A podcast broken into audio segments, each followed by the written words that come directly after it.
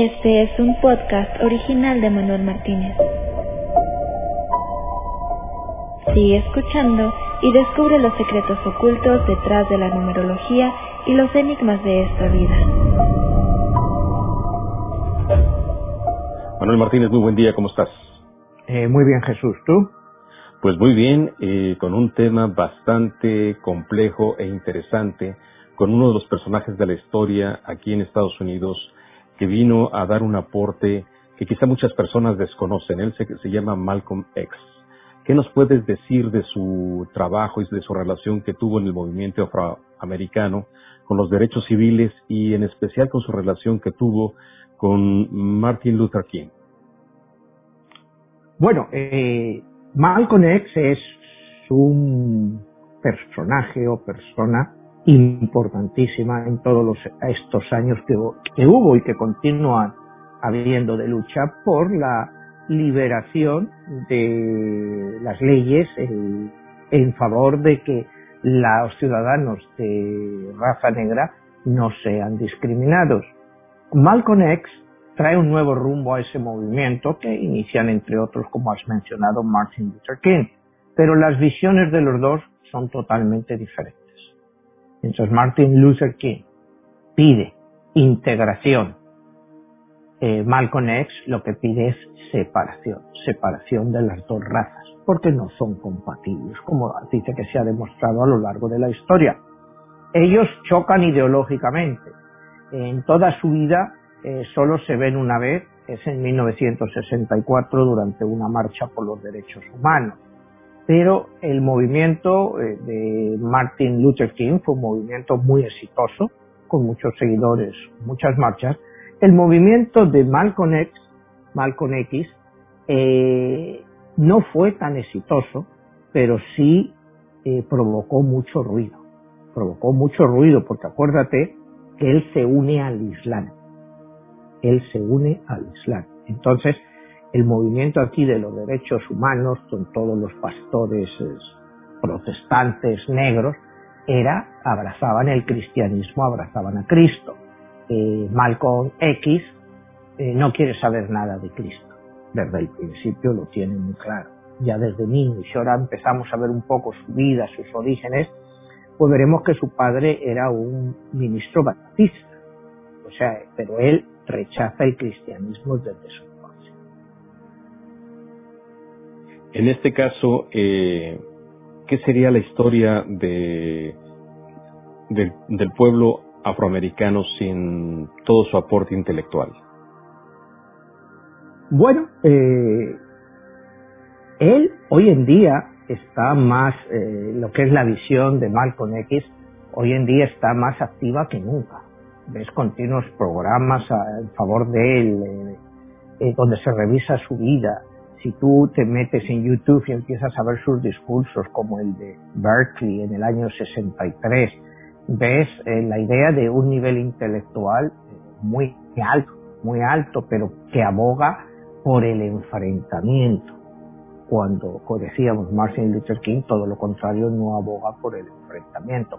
Pero para entender un poco mejor a Malcolm X, a Malcolm X, yo creo que debemos de empezar un poco con su para entender qué es lo que le lleva a él a este tipo de convicciones. Si te parece, empezamos, ¿no?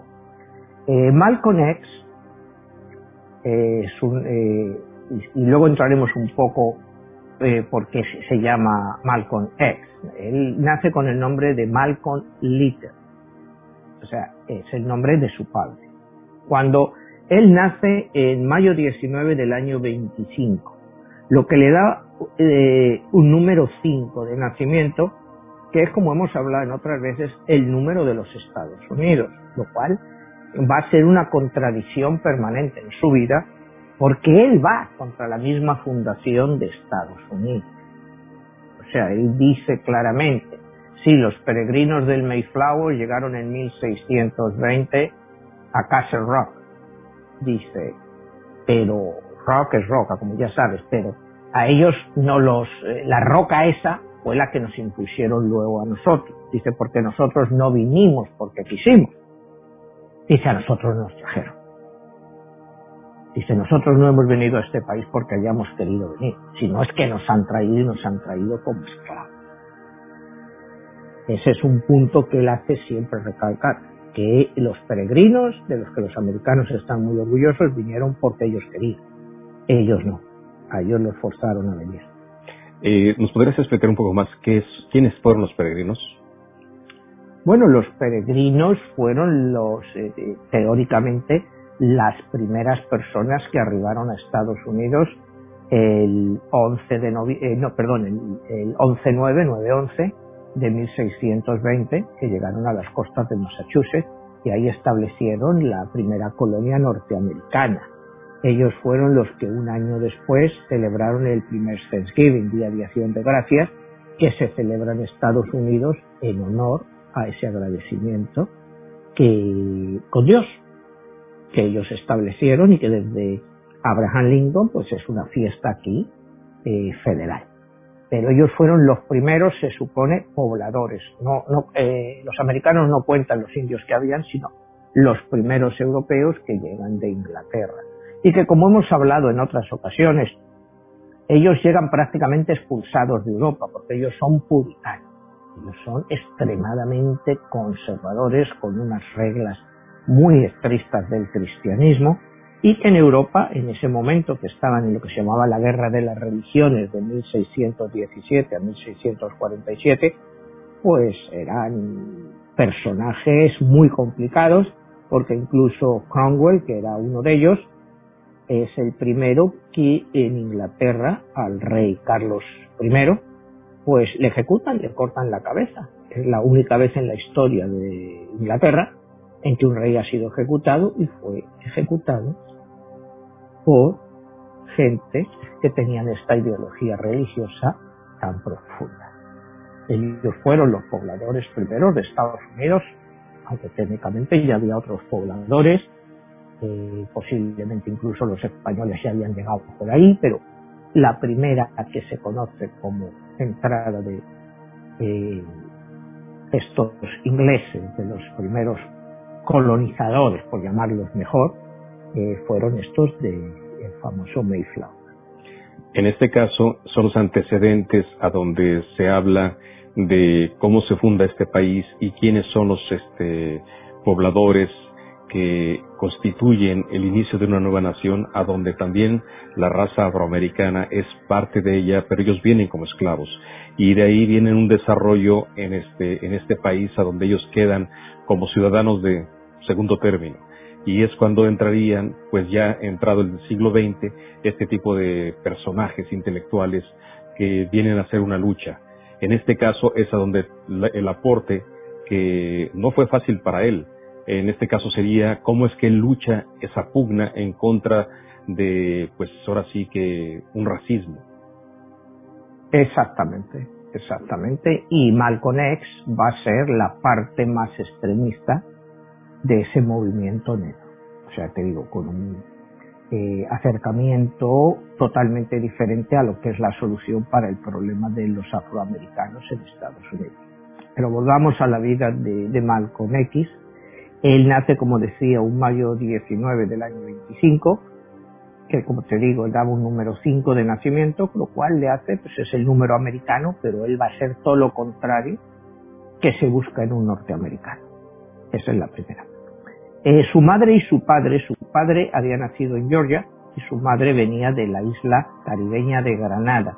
Eh, la madre era mucho más clarita, era bastante blanca porque su abuelo era escocés, o sea que había. Entonces, Malcolm X es bastante claro para los estándares negros de la época.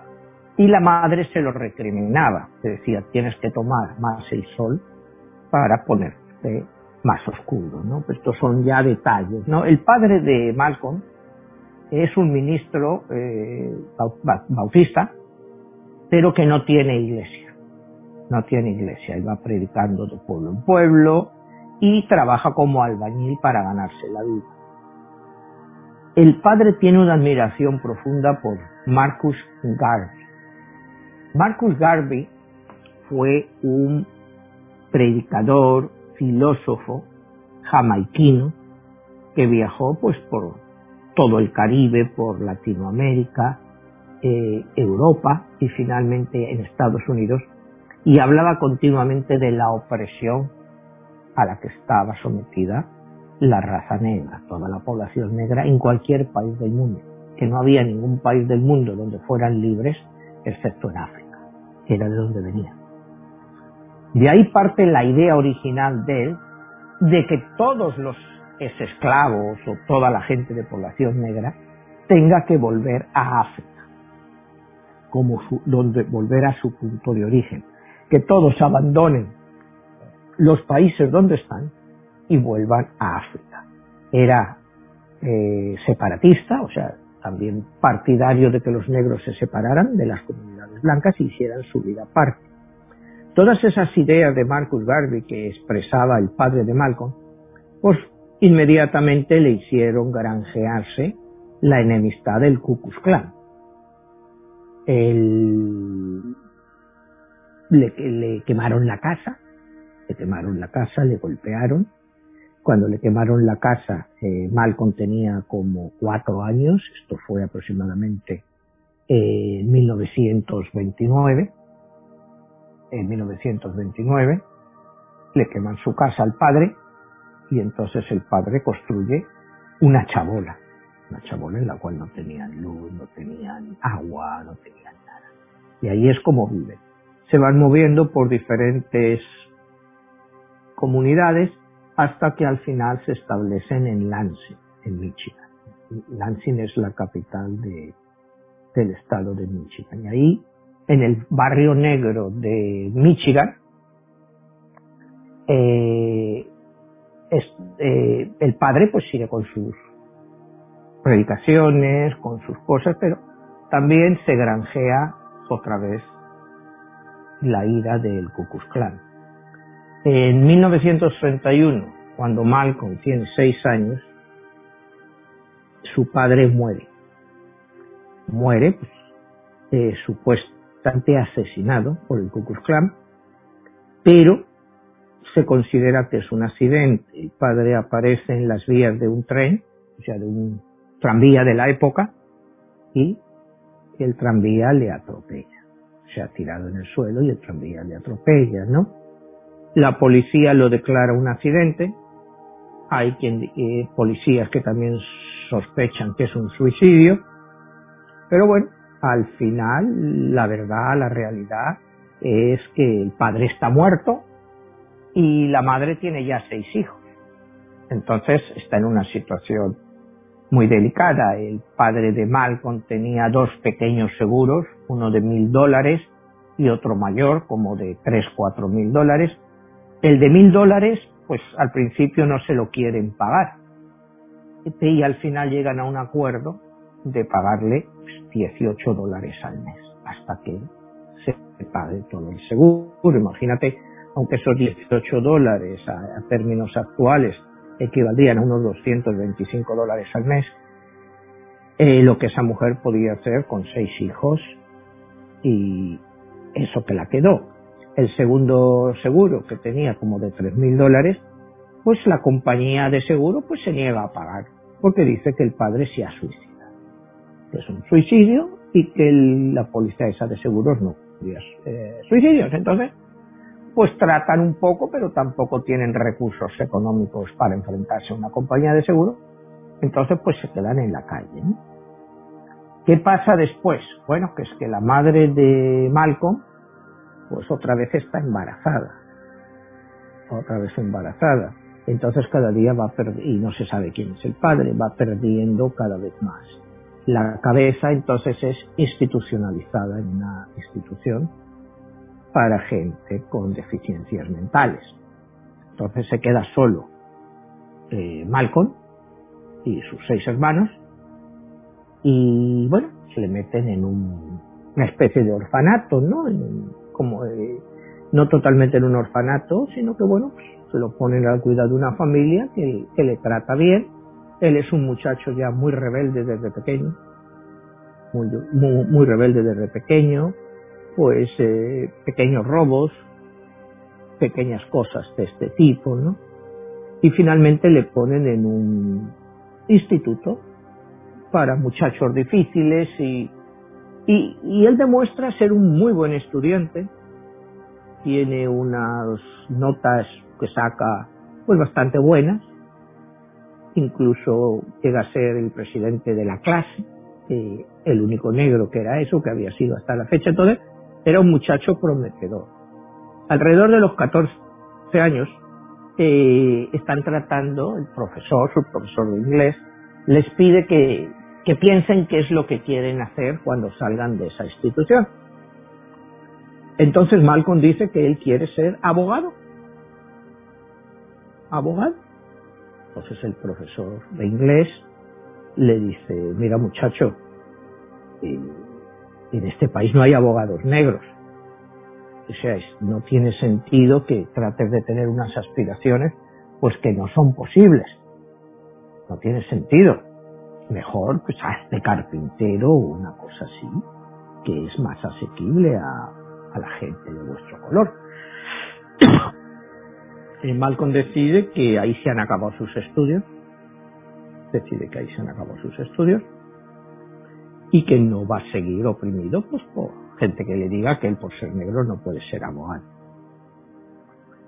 Eh, al salir de ahí, pues eh, con otra hermanastra suya, que es la una hija que había tenido su padre con un primer matrimonio que vive en Boston, se llama Ella, pues le invita, eh, ella viene a visitar a la familia y entonces eh, le invita a que pase un verano con ella.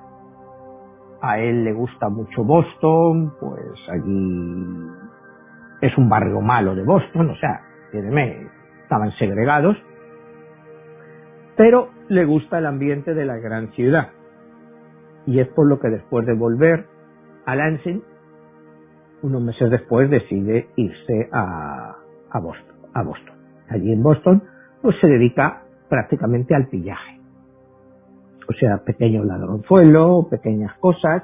Empieza en diferentes trabajos, cuidado, empieza como, eh, o sea, trabajaba en un tren que hacía el trayecto entre Boston y Nueva York y ahí trabaja pues de asistente de camarero o sea, y de cocina. Entonces tiene la oportunidad de conocer Harlem y él se enamora de Harlem. Él se enamora de Harlem, o sea, de lo que era la vida, ¿no? Lo que era la vida en Harlem. Eh, vuelve a Boston, mm, hace pequeñas pillerías y finalmente pues vuelve a, a Harlem y es ahí donde se establece y empieza una carrera criminal. O sea, él vende todo tipo de drogas, eh, controla prostitutas, sobre todo blancas, sobre todo prostitutas blancas, que luego eso le traería un problema más adelante, prostitutas blancas, en fin, que está siempre al margen de la ley.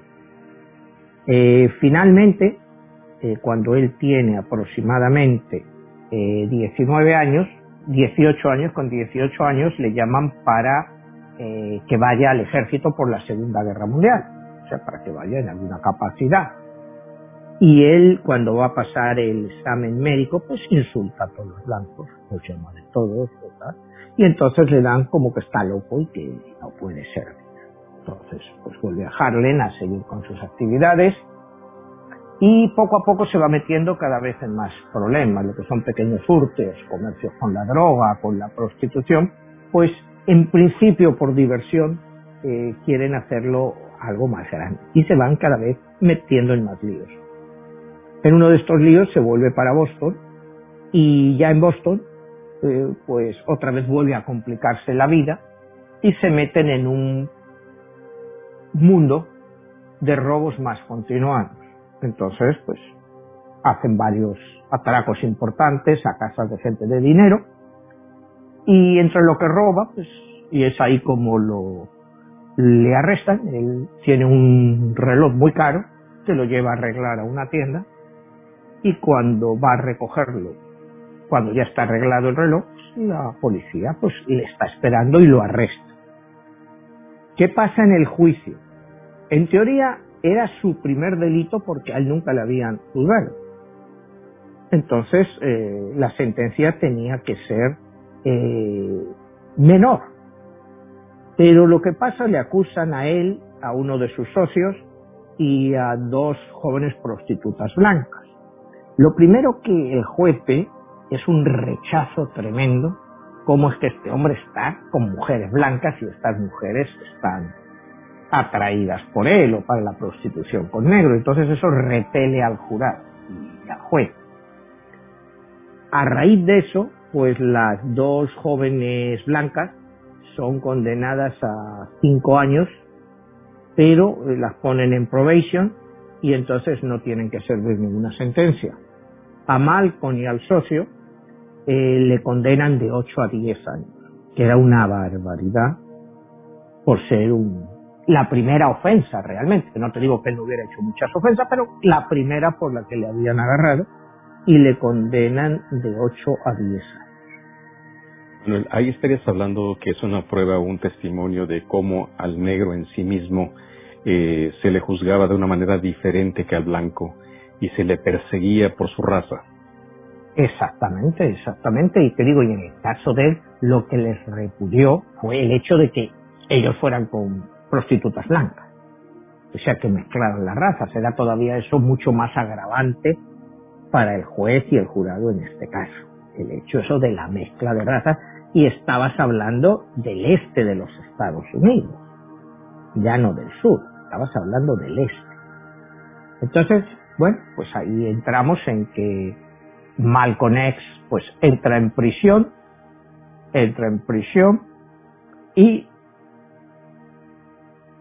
estamos hablando del año 1946 y él al principio, bueno, pues la prisión para él es una cosa muy muy dura, muy difícil, ¿no? Un hombre acostumbrado a fumar, a beber, a, una vida de, digamos, de, de, oprobio, pues el trato en prisión, lógicamente, pues es inhumano, y más inhumano para los ciudadanos de raza negra. Entonces conoce a un prisionero que se llama John Bembry, John Bembry, que es una persona que le encantaba la lectura, se le define como autoeducado y que él es parte de lo que se llama la nación del Islam. La nación del Islam. Poco a poco, Bembry va eh, cambiando la mentalidad de Malcolm, o sea, para que no fume, no beba. Y a Malcolm, pues al principio se lo toma a broma, entonces le da libros y Malcolm X, X pues empieza a leer, empieza a leer y empieza a interesarse por todo esto. Y finalmente, finalmente también dos de sus hermanos se convierten al Islam, a la nación del Islam, y también le mandan cartas. Eh, en el año 48, 1948, dos años más tarde, eh, Malcolm escribe por primera vez al honorable Elijah eh, Muhammad. Que Elijah Muhammad era el líder de la nación del Islam a la cual John Bembry también pertenecía. Empiezan a mantener una serie de, cartas eh, con la idea de que eh, Malcolm X pues llegue a formar parte de esta nación del Islam. Le ven un gran potencial por la forma que es él. Finalmente eh, es en el año 51 eh, cuando él sale de prisión, realmente es eh, en 51 le van a dejar salir, bueno, le dan finalmente lo que se llama aquí la salida bajo palabra, parole, se la dan en agosto de 1942, 52, perdón, y él viaja directamente a Chicago en Chicago es donde está la sede de eh, la Nación del Islam, con el honorable Laia Muhammad. Llega allí, eh, Laia Muhammad pues, le ve como una persona de grandes cualidades y que puede ser muy útil al movimiento. Para darte una idea, en el momento, en el año 52, cuando Malcolm X sale de la prisión y llega a Chicago a entrevistarse con el Aya Muhammad. En la nación del Islam solo tiene 500 miembros en todo Estados Unidos, que es muy poco, muy poco. Eh, Malcolm, hasta su muerte, cuando veremos más adelante, en el año 65, logra aumentarla entre 25 y 40 mil personas. O sea, ya es un salto cualitativo muy importante. Y entre otras personas, pues recluta al que era entonces eh, el campeón del mundo de boxeo Cassius Clay, que se cambia el nombre a Mohamed Ali. Y es reclutado directamente por eh, Malcolm X. Se hacen buenos amigos, luego veremos un poco qué pasa después. Pero partamos del punto de la reunión con el Aya Muhammad, el honorable Aya Muhammad. Al principio le pone como asistente de un distrito. Unos meses después ve el crecimiento de ese distrito y le da su propio distrito. Ni un año después le nombra como su número dos, encargado de todo el crecimiento y de toda la... y es cuando Malcolm empieza pues a abrir eh, templos del Islam, mezquitas, eh, por todas, eh, por todo lo que es Estados Unidos, sobre todo en el este, abre la de, la de Harlem, en Detroit las aumenta, en fin, comienza una expansión. ¿Cuáles son los principios de lo que más se le criticaba a, a Malcolm X, de sus palabras? Bueno, primero te voy a dar un poco qué es la nación del Islam, para que entendamos qué es la nación del Islam. La nación del Islam se funda en Estados Unidos en el año 1930. Eh, el fundador es eh, un black, eh, o sea, un nacionalista negro que se llama Wallace Park Muhammad. Él es el que funda la nación del Islam, pero la nación del Islam realmente tiene relevancia bajo el honorable Elijah Muhammad. En los principios de esta religión o sea, de esta, el Islam, es un Islam atípico. Primero, ellos creen que el primer hombre creado fue negro. Fue negro, o sea que fue negro.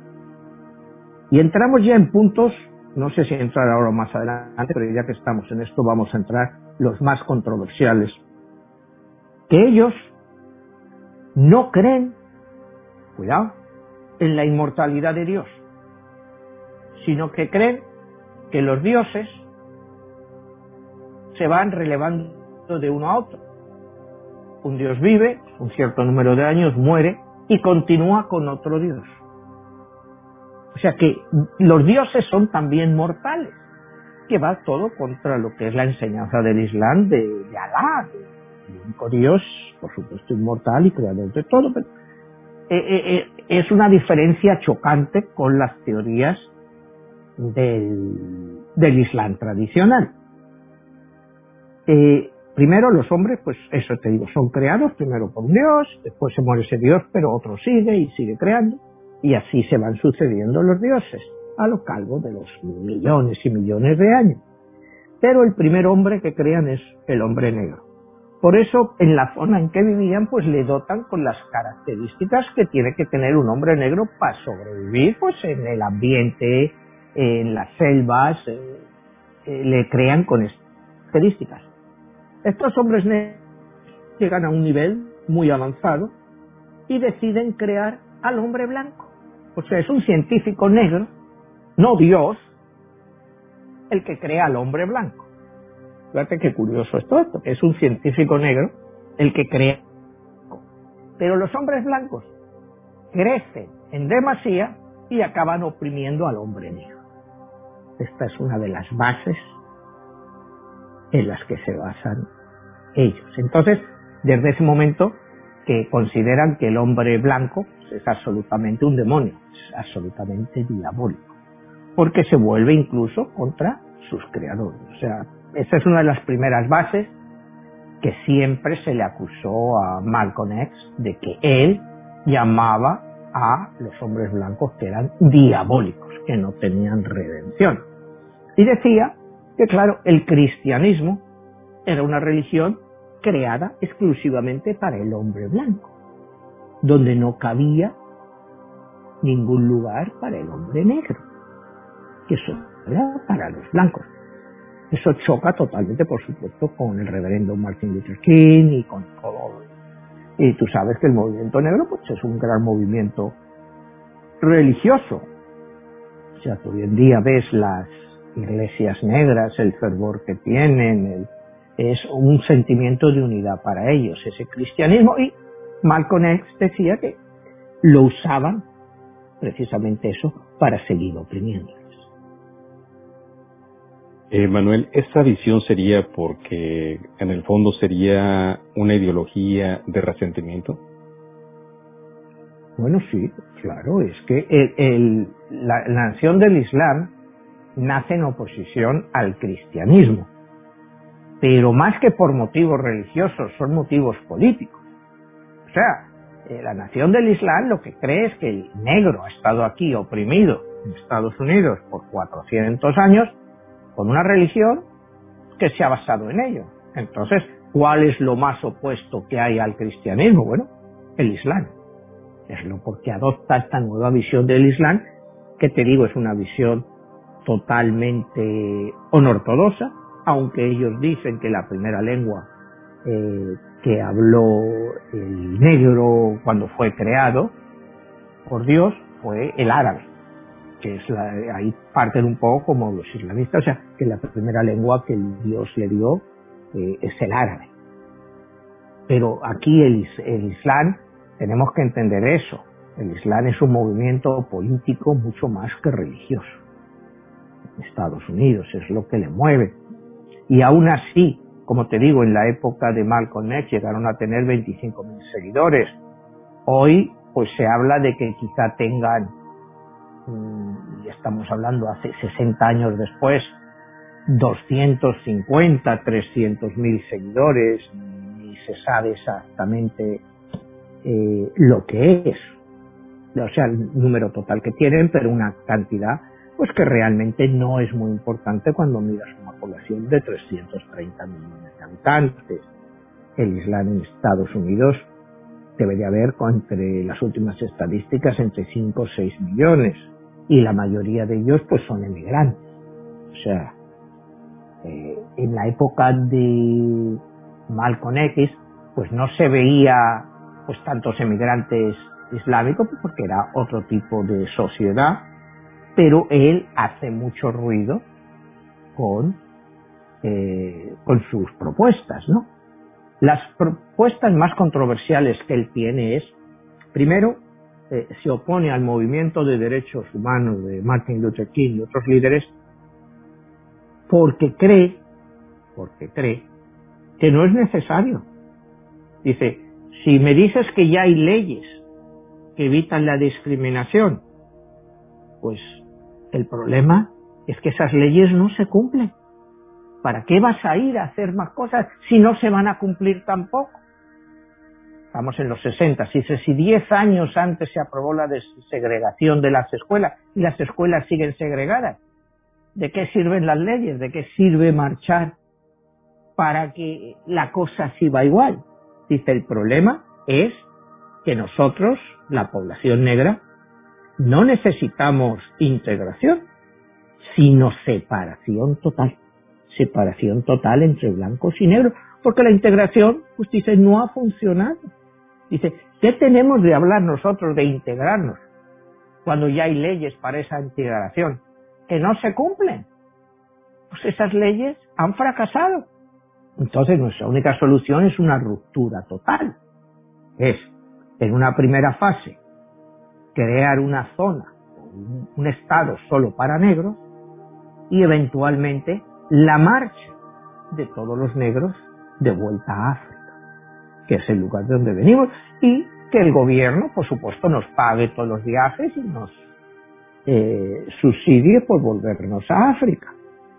Como te digo, esto choca totalmente con las ideas de Martin Luther King, pero él cada vez es más popular, cada vez le llaman a más programas de televisión, o sea, tú ves muchas entrevistas y él es un hombre pues que habla muy bien, defiende muy bien sus puntos de vista, eh, defiende lo que es, eh, como te digo, lo que más le critican es que llame al hombre blanco un diablo.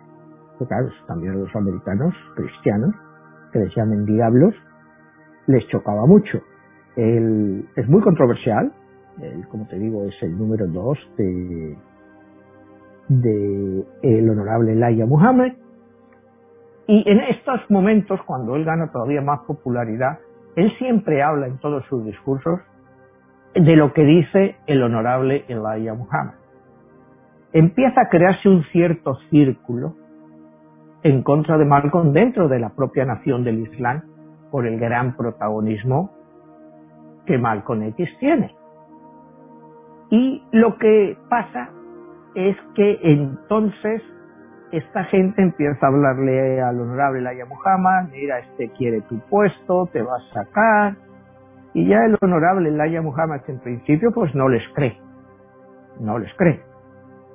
Pero bueno, poco a poco tú sabes cuando te van diciendo es que este, es que este, es que este, y empieza a tener dudas de él, empieza a tener dudas de él. Ya vamos más adelante y nos encontramos en el 22 de noviembre del año 63 y es el asesinato del presidente Kennedy. La nación del Islam prohíbe a todos sus miembros hacer ningún comentario sobre el asesinato de Kennedy.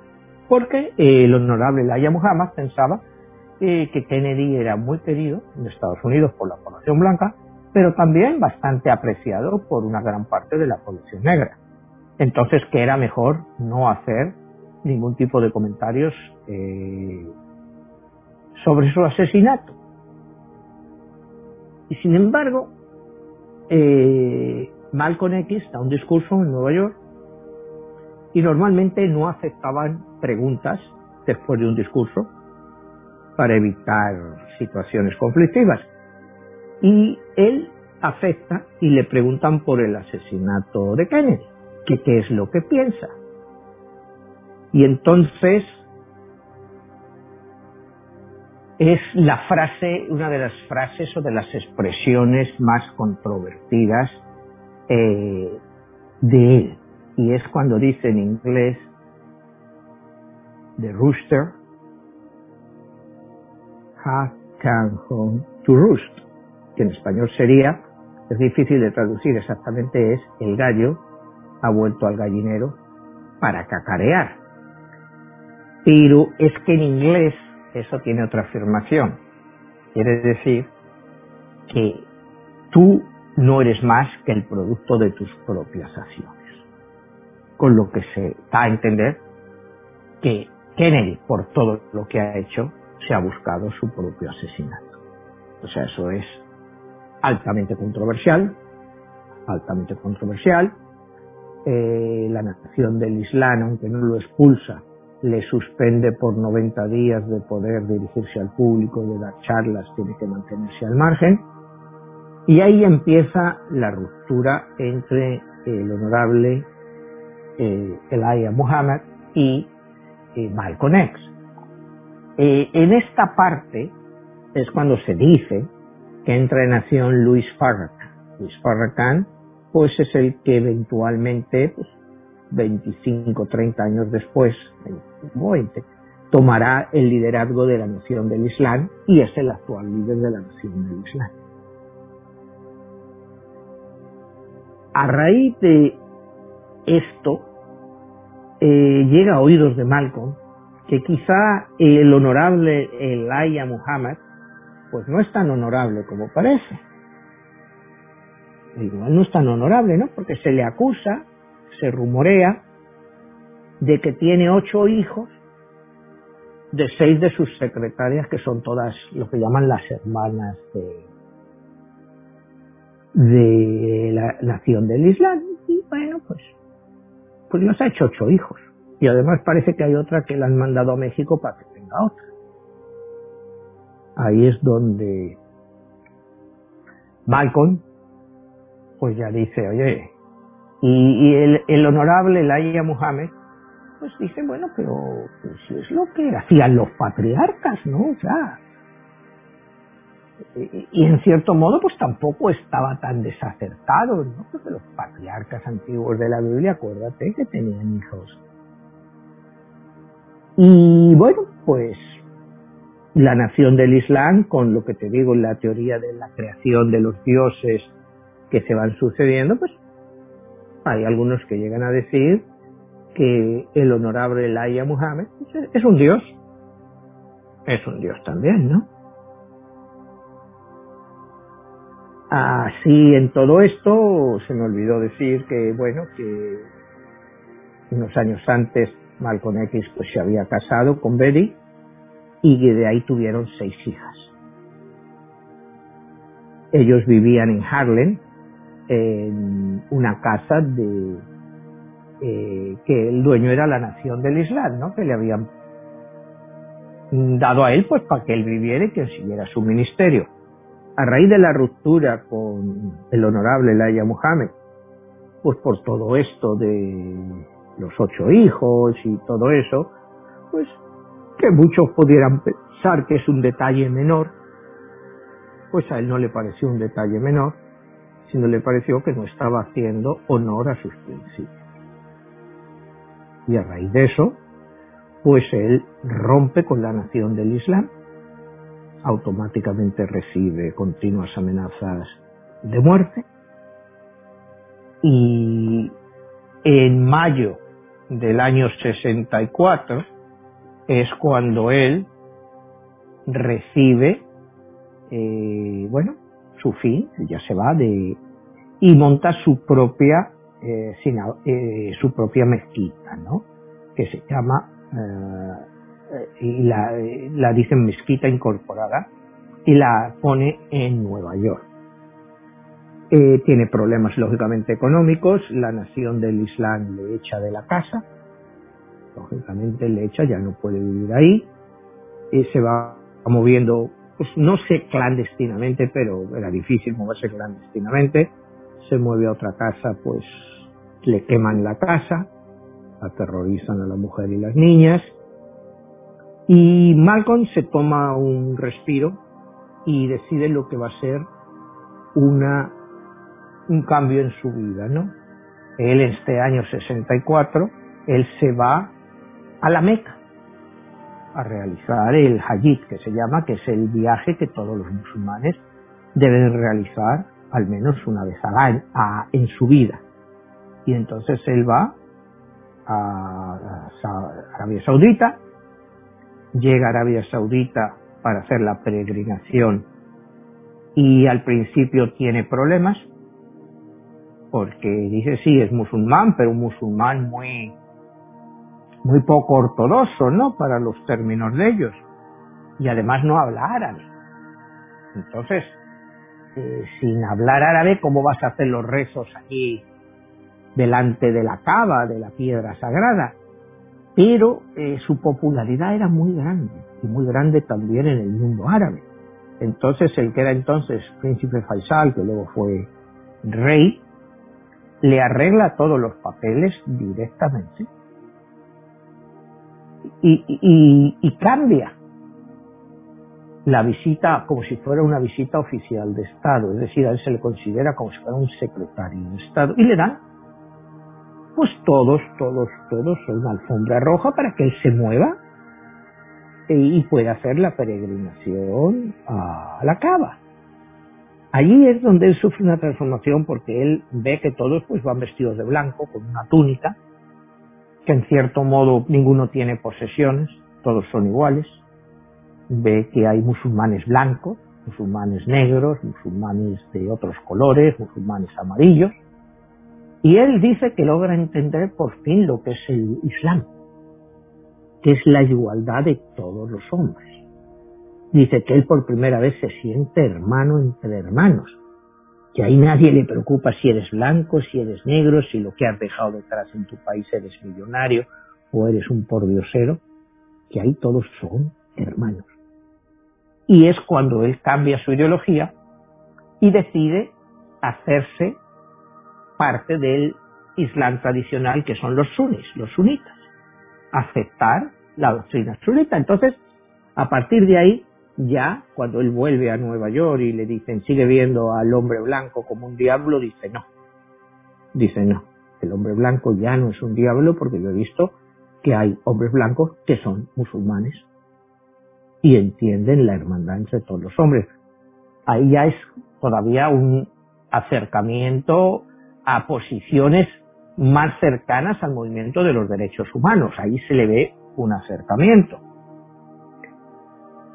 Este, vuelve otra vez, después de esto, vuelve otra vez a África, visita Egipto, visita otros países y se ve con los líderes de la época, con Nasser, con, en fin, con la gente más importante, todos le van recibiendo. O sea, a ella se le considera el embajador del Islam en el mundo en detrimento de la nación del Islam. A raíz de eso, pues se ve que él recibía amenazas de muerte continuamente de parte de, sobre todo de la nación del Islam. Claro, todos eran anónimos. Él, por supuesto, desde los años 50 estaba vigilado por el FBI, la policía de Nueva York, pues estaba vigilado por todo el mundo. Y ya las amenazas pues son más serias, él tiene que tratar de moverse como puede, le vuelven a quemar la casa y su vida ya en los últimos meses pues ya es una vida de, de, problemas continuados, ¿no? Y ya se sabía en este momento pues que a él no le quedaba mucho tiempo de vida. Manuel, ¿para quién significaría él más una amenaza? ¿Para la nación islámica o para el hombre blanco que discrimina? En ese momento, mucho más para eh, la nación del Islam. Porque el hombre blanco le veía como folclórico. Le veía mucho como folclórico, porque eh, él, en sus primeros tiempos en la nación del Islam, él defendía que el hombre negro se armara para defenderse de los ataques del hombre blanco. Dice, el hombre blanco, dice, en cualquier parte lleva armas. Llevan armas. Y nosotros no, ¿por qué? Dice, si nos ataca el Ku Klux pues tenemos que estar preparados para defendernos de ellos. Entonces él propaga que todos los hombres negros eh, se armen para luchar contra esa amenaza. Él dice, hay que luchar contra esa amenaza. Entonces, claro, esos movimientos eh, pues no, no gustan, por supuesto, a la policía ni al Ku Klux Klan. Y le acusan, pues eso, de promover el odio y la violencia. Cuando él la nación del Islam, él lo que le achacaba a la nación del Islam a veces era que si había, por ejemplo, hubo unos levantamientos muy fuertes en Los Ángeles contra el racismo en el año 63. Y la nación del Islam, pues no hizo nada. No hizo nada, o sea, y él decía, no solo hay que condenarlos, hay que ayudarles. Pero la nación del Islam eh, con el honorable Elijah Muhammad, vivían muy tranquilos. Él ahí con sus ocho hijos, con sus seis concubinas o siete. Pues él vivía muy bien, con 25 mil miembros trabajando para él, pagando membresías. Eh, se había acomodado demasiado. Se había acomodado demasiado. Y entonces eso es lo que choca con Malcolm, porque Malcolm era un revolucionario. Cuando hoy en día tú hablas de los grandes revolucionarios del siglo XX, pues uno de ellos es Malcolm X. Eh, cuando él, eh, él quiere demandar a Estados Unidos en las Naciones Unidas por la esclavitud de los negros, por lo que les han hecho a los negros, deben de ser eh, condenados. Él está en el comité de recepción a Fidel Castro cuando va, creo que es en el año 60 o 61 a Nueva York para hablar delante de las Naciones Unidas pues él es uno de los miembros del comité de recepción. Se entrevista con Fidel Castro. Y Fidel Castro queda tan impresionado con su discurso que le invita a que vaya a visitar Cuba. O sea, te digo, él era aceptado en todos los movimientos revolucionarios. Mientras que el honorable Laya Muhammad se había quedado solo en una parte de Estados Unidos, pero como te digo, él vivía tranquilo. Emanuel, ¿de dónde viene o él adopta el nombre de Malcolm X? Bueno, él adopta el nombre, él nació con el nombre de Malcolm Lee. Cuando él sale de la cárcel, le preguntan en una entrevista, dice, ¿por qué se ha cambiado usted a Malcolm X? Dice, porque Malcolm X es mi nombre de verdad. Él, y ni siquiera menciona Little, dice, el nombre que me habían dado y que le habían dado a mi padre era el nombre del dueño de los esclavos negros. Acuérdate que los esclavos, o sea, cuando un señor, un señor, un terrateniente en Virginia traía nuevos esclavos, automáticamente le daban un nombre, Malcolm, el nombre que quisieras darle, que todos les cambiaban su nombre, y les daban el apellido de su amo, el dueño de la tierra. Entonces, pues todos los que tenía ese señor en sus fincas, en sus tierras de cultivo, pues a él le pusieron Malcolm y Little, o sea, no a él, sino a sus antepasados. Y entonces, claro, pues ya el nombre se quedó de generación en generación. Por eso tú ves a la mayoría de la población negra, tienen, es muy raro que los veas un apellido eh, africano o algo, a no ser que hayan venido de África ahora. Y tú los ves con nombres todos ingleses o alemanes, o sea, de quién era el dueño de esa finca. Entonces, él se negaba a pronunciar el nombre Lito. Y los entrevistadores se lo pronunciaban. Entonces Lito, y él decía, eso no, ese no es mi nombre.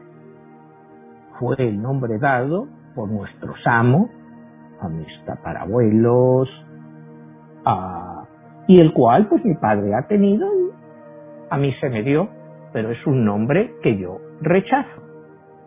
Y entonces él lo rechaza.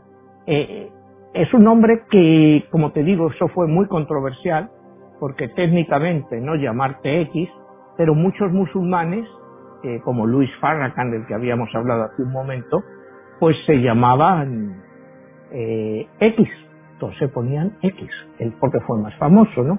Cuando él se convierte al Islam, él, se llama también Malik al-Shabaab, es el nombre que él adapta, pero se queda en Malcolm X, pero él toma el nombre de Malik al-Shabaab, pero prácticamente nadie le conoce por ese nombre.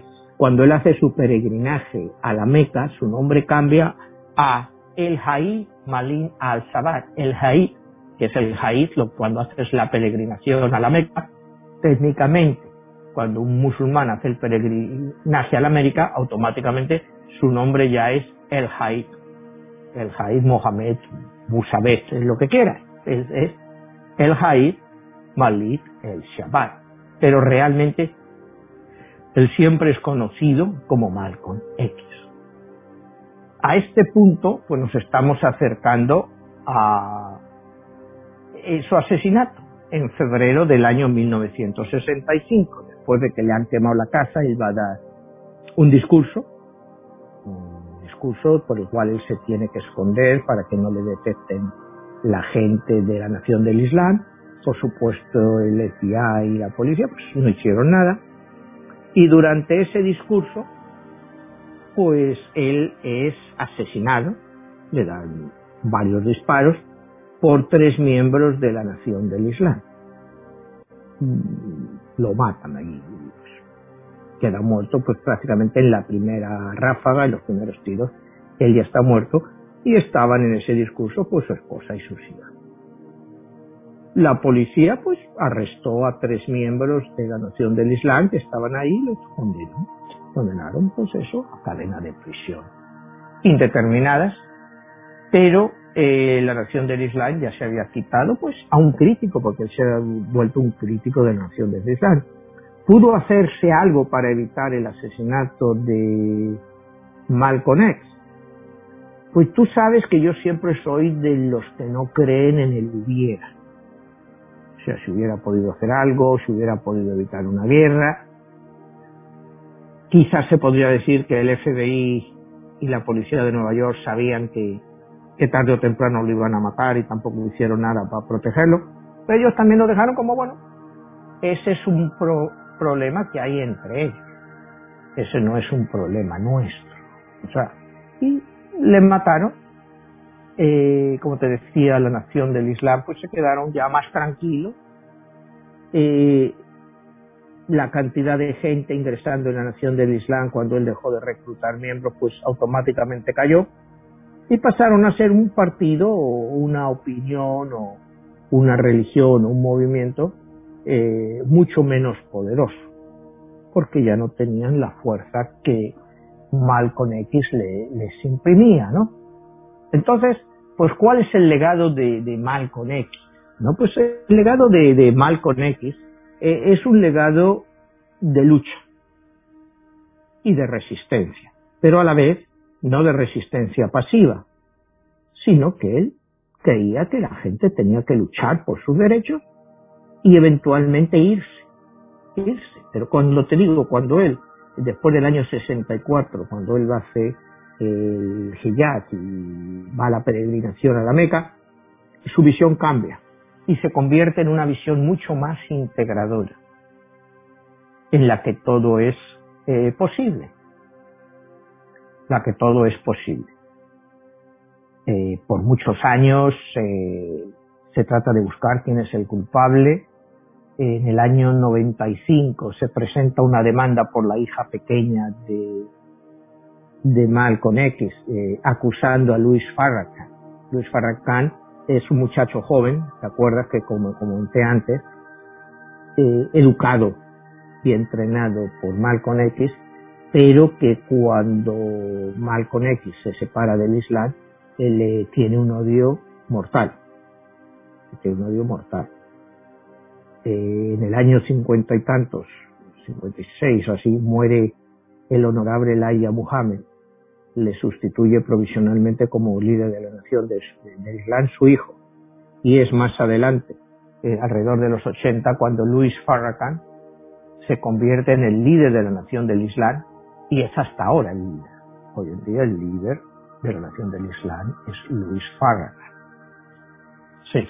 Eh, Manuel, en este caso, ya preparándonos al final del programa, eh, si comparamos la figura del reverendo Martin Luther King y el de Malcolm X, o X, ¿quién sería el que pudiéramos decir eh, creó o aportó más cambios para la emancipación o para los derechos de este civiles de la nación afroamericana?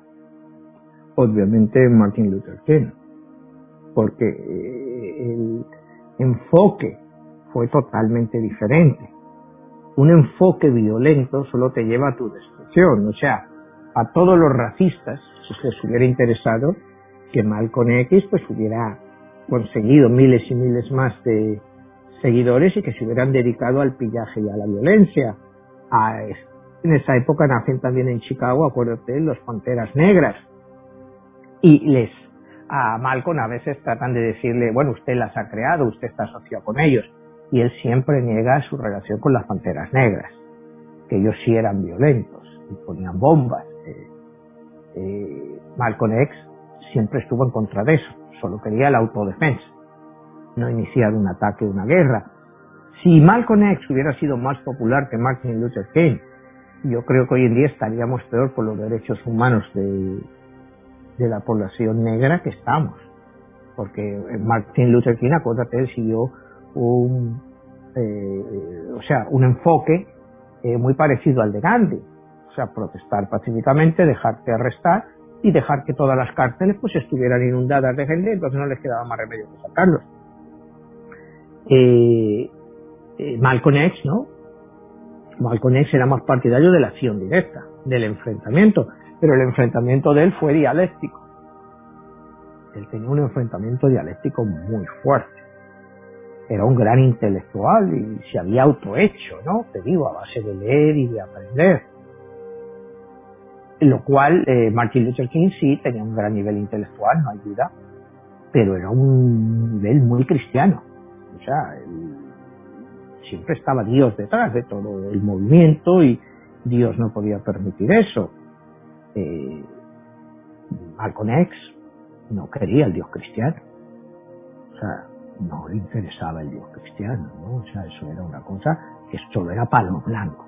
Y para Martin Luther King era el mismo Dios para todos. De ahí esa diferencia tan grande entre uno y otro líder. Y que hoy en día, pues, grandes ventajas o grandes obtenciones de nuevos eh, beneficios, pues han sido obtenidos gracias a la no violencia. Te digo, la violencia hubiera acabado con este movimiento precisamente por eso, porque la violencia genera violencia. Y Malcolm X, si hubiera seguido vivo y posiblemente, eh, aunque ya se había moderado, pero podría haber sido expuesto a mucha más violencia. Entonces, pues la pregunta, la respuesta es clara, mucho más eh, relevante. Fue Martin Luther King.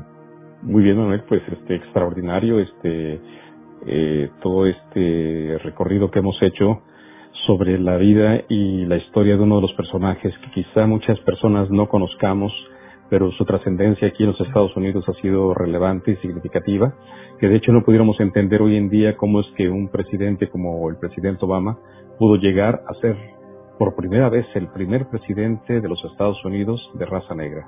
Y todo eso es en la labor que hicieron todos estos personajes en los años 50, 60, y como bien lo mencionabas, ¿no? O sea, han cambiado la historia y pues son un ejemplo para este, para las nuevas generaciones de lo que es la búsqueda de los derechos civiles y pues buscarse eh, un lugar en una nación que pues siempre ha estado dividida, ¿no?